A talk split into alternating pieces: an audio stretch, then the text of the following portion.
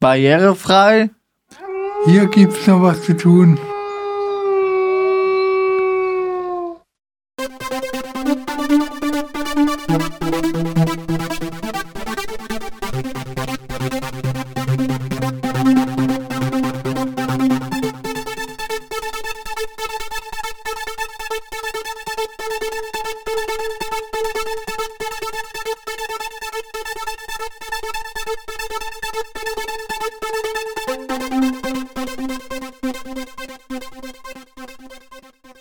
Der Norma in der Sundgauallee, der ist für Rollstuhlfahrer viel zu eng, weil da in der Mitte von den Gängen Paletten mit Waren im Weg stehen. Da kommt man schlecht für den Rollstuhlfahrer durch.